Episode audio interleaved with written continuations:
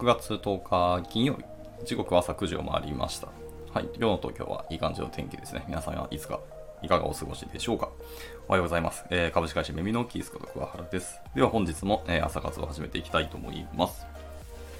はい。えっ、と、今回もですね、タイトルにある通り、SolidJS ですね、ライブラリ、JavaScript ライブラリに、まあ、だらだらと入門していこうかなと思ってます。はい。で、前回、昨日ですね、昨日は、えっ、と、なんだっけ、ユーティリティですね。リアクティブのユーティリティってところだーっとひたすら読んでたんですけど、まあちょっと難しかったというか、イメージしづらかった感じですね。はい。まあ他の、あの、ベーシックな、えっ、と、リアクティブ機能の4つありましたけど、あれにも、中にも使われてたりするようなものなので、本当に実際に使っていく中で、えっ、と、使われるような、えーものだと思いますので、まあ、ユーティリティ、まあ、そういうのもあるんだなっていうリファレンス的に見るだけでいいと思います。ちょっと昨日はその代わりなので、イメージしづらかったと思って大変申し訳なかったですね。はい。で、今日は、えっ、と、タイトルにある通り、ストアの方に入っていこうかなと思ってます。はい。じゃあ、えっと、入ってきますね。えっ、と、これらの API っていうのは、えー solid.js スラッシュストアっていう名前で、すでに NPM にも公開されてますと。はい。これによって、シグナルのツリーを、えー個別に追跡または変更できる、えープロキシオブジェクトであるストアっていうのを作ることができますよと。言ってます。はい。まあ、プロキシオブジェクトってのは一般的なプロキシオブジェクトですね。公式サイト的には、えっと、MDN にリンクが貼ってます。はい。じゃあ実際にそのまずストアを使っていきましょうと。ところで、えー使い方としては、あのー use state と結構似てますね。はいまあ、まず、えっ、と、 create store っていうのを作る感じですね。はい。んん？ create、違う、 use store、use state ではなくて、なんか Redux みたいな、そういうストアライブラリと結構似てますね。まずインスタンスを作るため、クリエイトストアっていうのを、えっ、と、コールするようなことになるらしいです。えー引数としては t もしくは extends ストアノードって書いてますので、まあ、 store node っていうかん、えー、と型定義はここにどういうふうに書いてあるかわからないですけど、まあ、基本的に受け取ったものをそのままストアとして、えー、と初期値に設定できそうですね。はい。で、この create 関数っていうのは初期状態を受け取って、まあ、それをストアでラップして、えー読み取り専用のプロキシオブジェクトとセッター関数を返しますと言ってます。はい。まあ、ソースコード的にも、えっ、と、 import、create store で、えーこれ名前でちゃんと受け取ってますね。で、from、えー、solid.j スラッシュストアところで、まあ、インポートをして、えっ、と、続いて、えっ、と、 const、えー、鍵括弧の state、カンマ、えー set state っていうので、まあ、いわゆるゲッターとセッターを受け取る感じですね。あ、厳密に言うと、先ほど言った通り、読み取り専用のプロキシオブジェクトが第一レスポンスですね。 state で受け取って、あとはセッターとして第2レスポンスですね。 set state っていうのを受け取ってます。で、イコール、えー create store で、カッコ initial value みたいなので渡しますと。はい。で、まあ、値の読み取りの仕方は、えっ、と、先ほどのレスポンスの中にあった第一レスポンスですね。 state っていうのを今回は使ってますけど、はい、えー、 state ドット、えー、 some value みたいな感じで、えーなんか値を読み取りますよと。で、こっちは、えっ、と、ゲッターではないので、単純に、えードット value とかで感じで値を読みに行くことができる。ほんとシンプルなオブジェクトですね。はい。で、値の設定の方ですね。設定の方はもちろんセッターとしての、えー set state を使ってくださいと。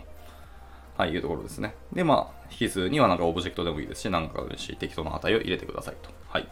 もしくは、えっ、と、 set state のところの値は、あのー複数個、カンマ区切りでバンバンと入れても同じようにあの設定されるっぽいですね。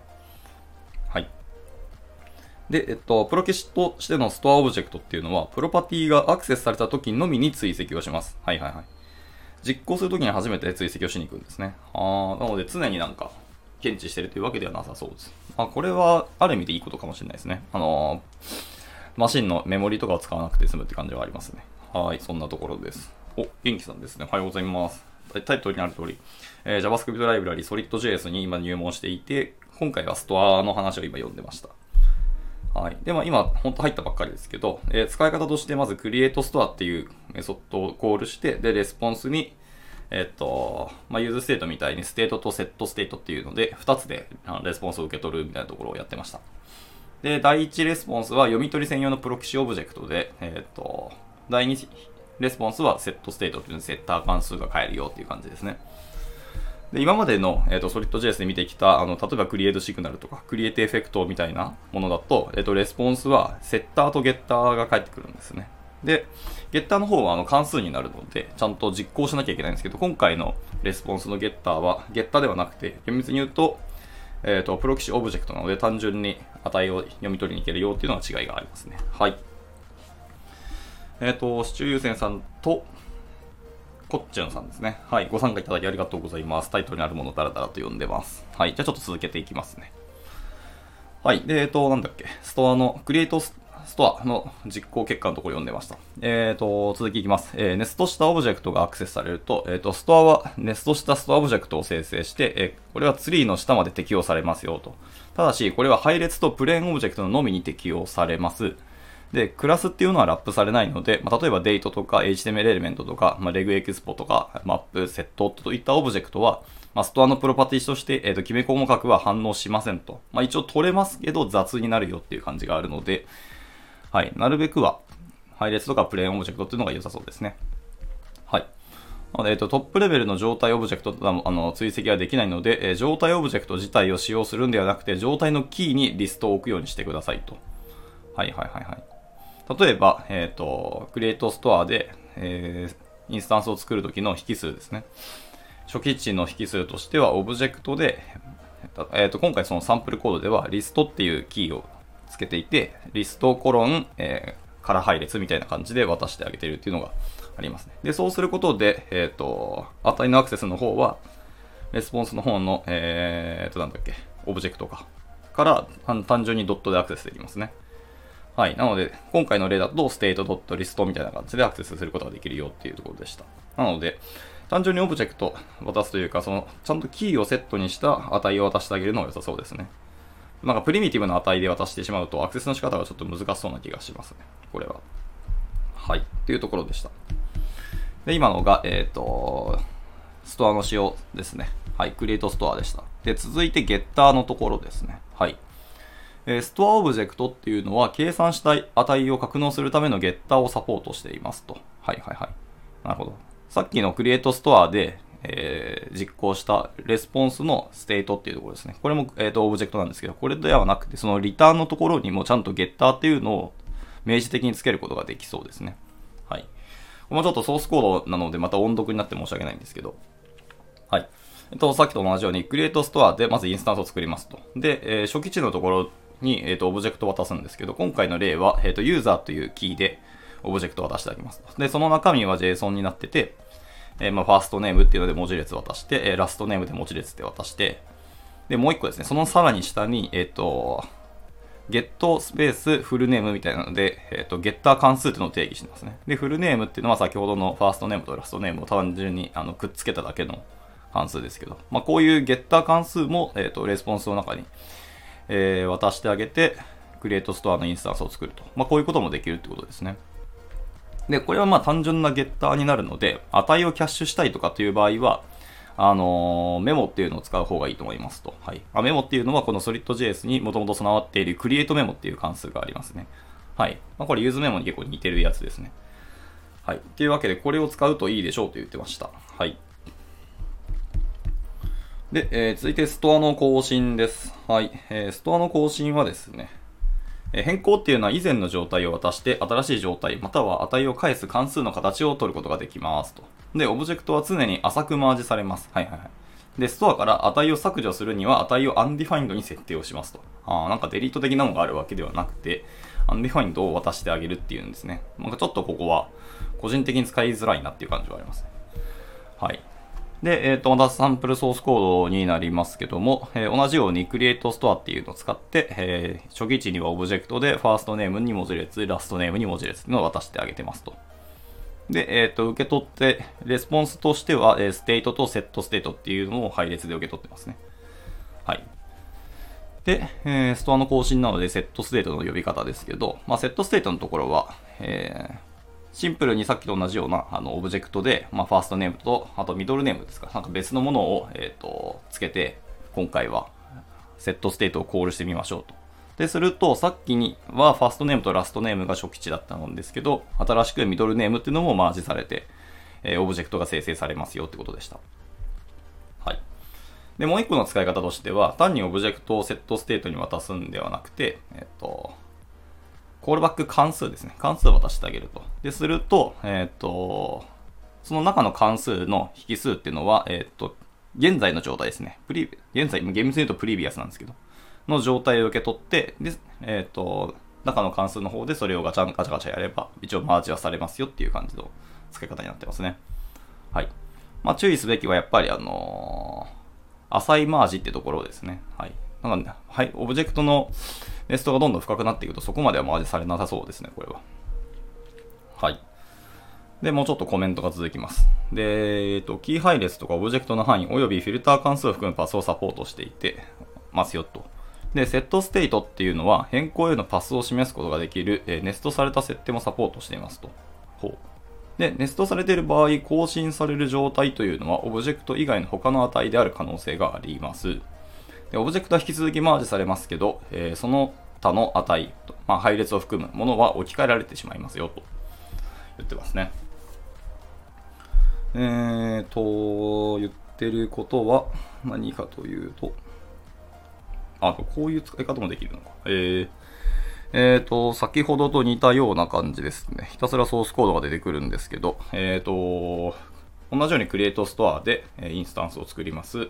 初期値にはオブジェクトが渡されていて、今回はカウンターってものですね。で、これは数字が渡してます。で、次にリストっていうものを渡してあげて、こっちは配列ですね。で、配列の中はオブジェクト配列になってますね。っていうのを初期値として、え渡してあげてるという感じですね。で、受け取りは state と setState って感じです。で、今回は、えっ、ー、と、その setState のところに、明示的に第一引数、この値を更新しますよっていうキー名を渡すことができるいう例になってますね。はい。で、一つ目は、なんだっけ、さっき初期値にあったカウンターってやつですね。数字のナンバリングのやつですけど。で、カウンターっていうのを第一引数に文字列で指定してあげて、で、二つ目に、まあ、そのカウンターの実際の値ですね。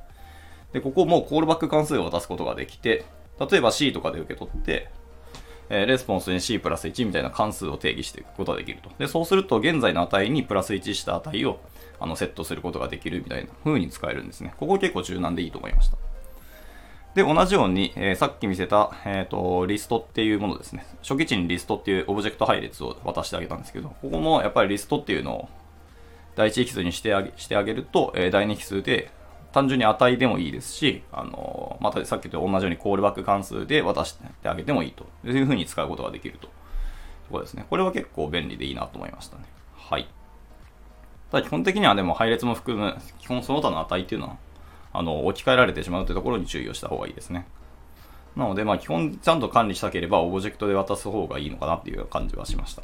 はい。まあこの辺はちょっとまだまだ使ってみないとわからないですけどね。はい。で、えっ、ー、と、続いて、パスと言ってるワードがちょいちょい出てるけど、パスというものが一回も出てきてないんだが、ここは一旦度外視で良さそうですね。えっ、ー、と、文字列のキーとか、まあ、キーの配列とか、反復オブジェクト、まあ、from とか to by みたいな反復オブジェクト、またはフィルター関数っていうのが、えっ、ー、と、渡される、渡すことができるものですと。で、これによって状態の変化を表す表現力が、まあ飛躍的に向上しますよということですね。結構いろんなものを渡すことができるんですね。うんうんうん。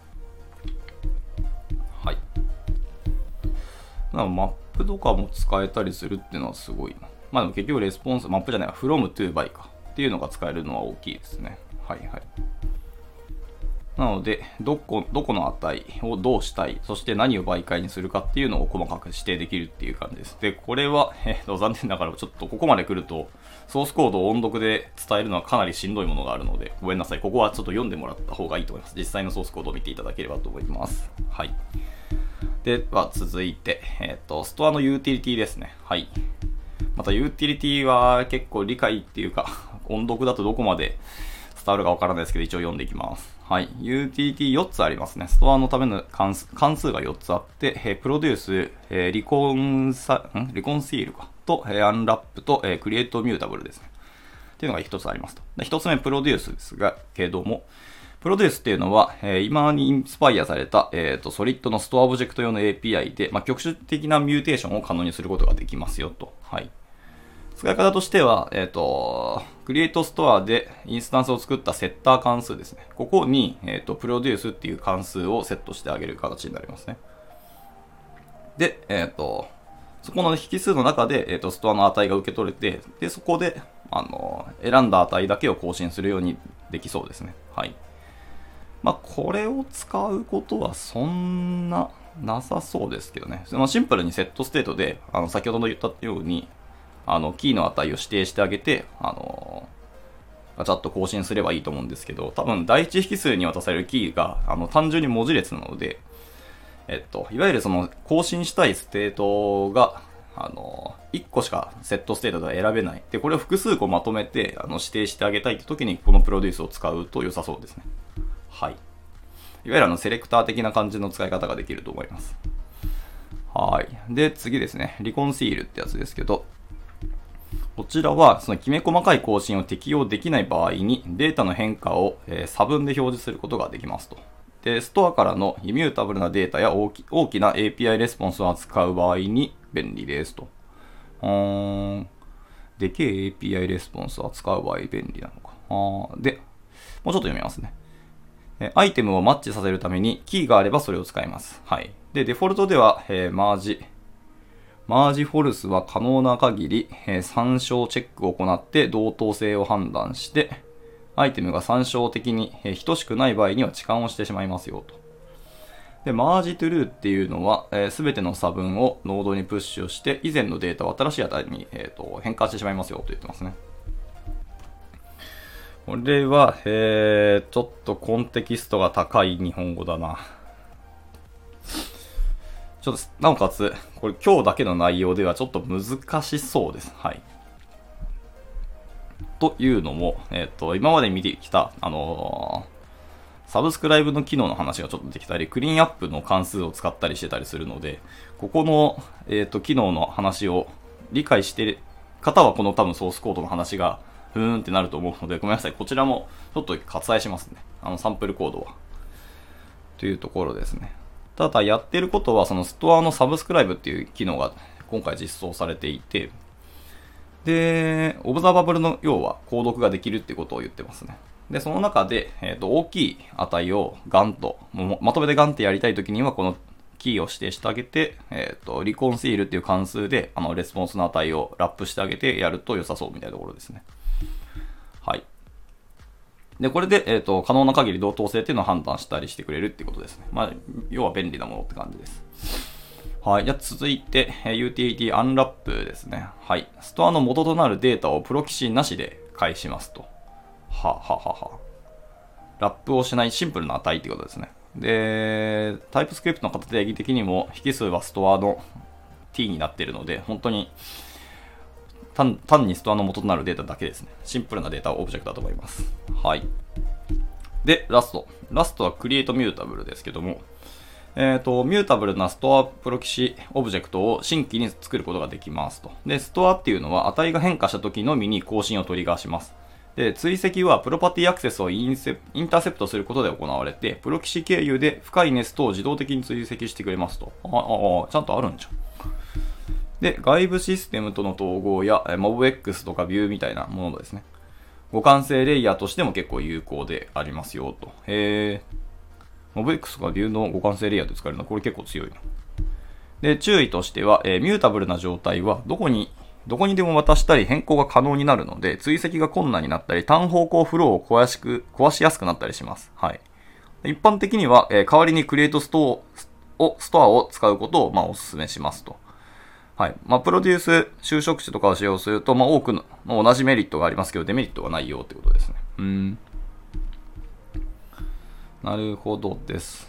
なので、まあ、基本的にはクリエイトストアを使うことが良さそうですけど、まあ、どうしても mutable で、あの、ピンポイントで使いたいときは、ちゃんとインターセプトを行って、まあ、深いネストを自動的に追跡して値を更新してくださいという感じですね。えで、使い方は、 createStore と同じ感じで、え createMutable っていう関数をコールして、第一引数に、ま、 initial value を渡してあげなさいという感じですね。で、 createStore との大きな違いは、えっ、ー、と、レスポンスの値は全部オブジェクトになってますね。だから、だからえっ、ー、と、セッターとかがあるわけではなくて、単純にオブジェクトだけボーンと返ってくる感じですね。で、値の読み取りとしては、その、レスポンスオブジェクトに dot value みたいな感じで、単純に見に行くことができますと。で、設定も dot value にイコールホゲホゲみたいな値を指定してあげれば、単純に値も上書きできますよということですね。うん。なんかとてもシンプルですけど、まあ確かに、 createStore でちゃんとセッターと、あの、オブジェクトという値で受け取る方が個人的にもなんか良さそうですね。はい。やっぱその単方向フロー壊しやすくなったりするってのはやっぱデメリット大きいので、はい。まあ、よっぽどのことない限り、基本的には createStore を使ってストア管理するのが良さそうです。はい。で、えっ、ー、と、 mutable っていうのはゲッターではなくてセッターも一応サポートしていますと。今はゲッターとしか、えー、しか見れてなかったんですけど、セッターもサポートしていて、えっ、ー、と、それの使い方とか、定義の仕方としては、えっ、と、ここは結構クリエイトストアと似てるんですけど、はい、ちょっとソースコードになりますね。えー、同じように create mutable って関数を実行します。で、初期値ですね。引数に初期値を渡すんですけど、ここにオブジェクトを足してあげて、で、この中で、えっ、ー、と、get スペース、えー、ゲッター関数の名前定義をしてあげるとか、あと、セットスペースでセッター関数の名前とかを指定してあげるという感じにすれば、一応、mutable の、 createMutable でもゲッター、セッターっていうのを定義することができますよと言ってました。はい。逆に言うと、これを指定しなかったら mutable って単純なあのストアオブジェクトになりそうですね。はい。という感じです。まあでも、割とシンプルで、嫌いじゃ、僕は嫌いじゃないかな。はい。そんな感じでしたね。ただまあ mutable 使うぐらいだったら、まあ今んとこは createStore で何もなんかデメリットなさそうだし、なんか十分機能するようなイメージがありますね。はい。というところでした。で、えっ、ー、と、22分。もう中途半端な時間ですけど、今まで一応ストアのショーが終了してしまったので、えー、残り、まあ、もうちょっと読んでいこうかな。そうすると、残りはですね、コンポーネント API に次は入っていきたいと思います。はい。こっちも1、2、3、4、5、5個ありますので、まあ、いけるとこまでいこうかなと思います。はい。えー、1つ目ですけど、クリエイトコンテキストですね。はい。ここは useContext と結構似てるものだと思うんですけど、まあ、ちょっと読んでいきます。えー、コンテキストは Solid での依存性注入の方式を、まあ、提供してくれますと。で、これは中間コンポーネントを介してデータを props として渡す必要がないようにするために使用されます。まあ、いわゆるバケツリレーしなくていいようにするためですね。で、この関数は useContext で使用できる、えー、新しいコンテキストオブジェクトを作って、えー、プロバイダー制御フローを提供しますと。すげえ React 感ある。はい。で、階層構造の上位にプロバイダーが見つからない場合には、えー、デフォルトのコンテキストが使用されますと。へえ、まあそんなんあるんですね。はい。まあ使い方としては、あの、本当 useContext と、えー、見た目一緒ですね。はい。ま、マジで一緒。あの、 createContext って関数を実行して、まあ初期値を渡してあげて、で、レスポンスに、まあ例えば、今回の場合だと CounterContext っていうので受け取ると。で、実際にあの関数コンポーネントを定義しておいて、そのリターンの JSX の中で、さっきのカウンターコンテキスト .provider みたいなのを HTML タグで置いてあげて、まあ、 value にストアの値を指定してあげれば、まあ、下の方でもストアの値もちゃんと渡せますよっていうので、もものすごく use ステ Context 感です。なんだけど、えー、っと、厳密には違うよって言ってますね。で、えー、プロバイダーに渡された値というのは、そのまま useContext に渡されます。あ、で、紛らわしいんですけど、あのー SolidJS には createContext と Use コンテキストっていうのは別の機能として API として定義されてるので、えっ、ー、と、ちゃんと React の useContext と Solid の Use コンテキストって僕ちょっと使い分けた方がいいですね。はい。戻して、えー、で、もう一回読むと、で、プロバイダに渡された値っていうのはそのまま、えっ、ー、と、Solid の Use コンテキストですね、に渡されますと。で、これ、つまりこれはリアクティブな式としてのラッピングは機能していませんということですね。はい。で、まあ、シグナルやストアというのは JSX でアクセスするのではなく、まあ、直接渡すべきだよっていう思想だそうですね。えー、なるほどですね。はい。で今のが、えっ、ー、と、 createContext ですね。で続いて、えっ、ー、と、 useContext の説明ですね。はい。 useContext は、えっ、ー、と、コンテキストを取得して、えー、各コンポーネント関数を通過させることなく、えー、 props を深く渡すことできるようにするために使用されますと。はい。なので、まあ、先ほどの createContext で、まあ、プロバイダー指定してあげて、値を、まあ、なんか value イコールストアというふうに渡したとしましょう。で、その時、えー、各コンポーネントの方ですね。では、えっ、ー、と、 useContext で、そのコンテキストの名を指定してあげて、レスポンスに state と、あのー、セッターみたいなものを受け取ることができますよっていう感じですね。はい。まあ、ここも、 useContext を実際に使う方ですね、コンポーネントで。受け取る方の useContext の使い方。まあ、 React の useContext と結構似てますねって感じでした。はい。続いて、えっと、 children ですね。はい。 children API っていうのもちゃんと明示的になっていて、こちらはですね、えー、props.children とのやり取りを用意するために、容易にするために使用します。えー、このヘルパーっていうのは、まあ、ネストされたリアクティビティを解決して、あのメモを返してくれる。あ、じゃあキャッシュするのかな？はい。で、JSX に直接渡す以外の方法で、props.children を使用する際に推奨させる、まあ、されるアプローチでございますよ、ということですね。はい。はいまあ、基本的には props.children で、と、僕らは値を受け取って使っていくということになるんですけど、えっ、と、明示的に children っていう関数を使って、えっ、と、渡すこともできると。で、まあ、使い方としては children っていう関数なので、これを括弧で実行しますけど、で、その引数に、えっ、と、コールバック関数が指定されてますね。はい。で、その中で props.children っていうのが受け取れるらしいんで、それを、まあ、変数で受け取って、それで使ってなんかやってくださいねってことでした。はい。 props のメモ化のために使うような印象を受けましたけど、他は特にないかな？はい。まあでも reactivity っていうのを結構解決してくれるので、ここが大きいんだと思いますね。はい。なので、まあ、ソリッド JS のあの強みであるその reactivity っていうのをちゃんと props であのネストされた下の階層までちゃんと使えるようになるっていうのがメリットっぽいので、はい。まあ、でかいコンポーネントとか、深いコンポーネントが使うときはこっちを使うかもしれないですね。まあ、シンプルに値だけ渡したいときは、あのシンプルな props で、この辺は度外視でもいい気がしましたね。はい。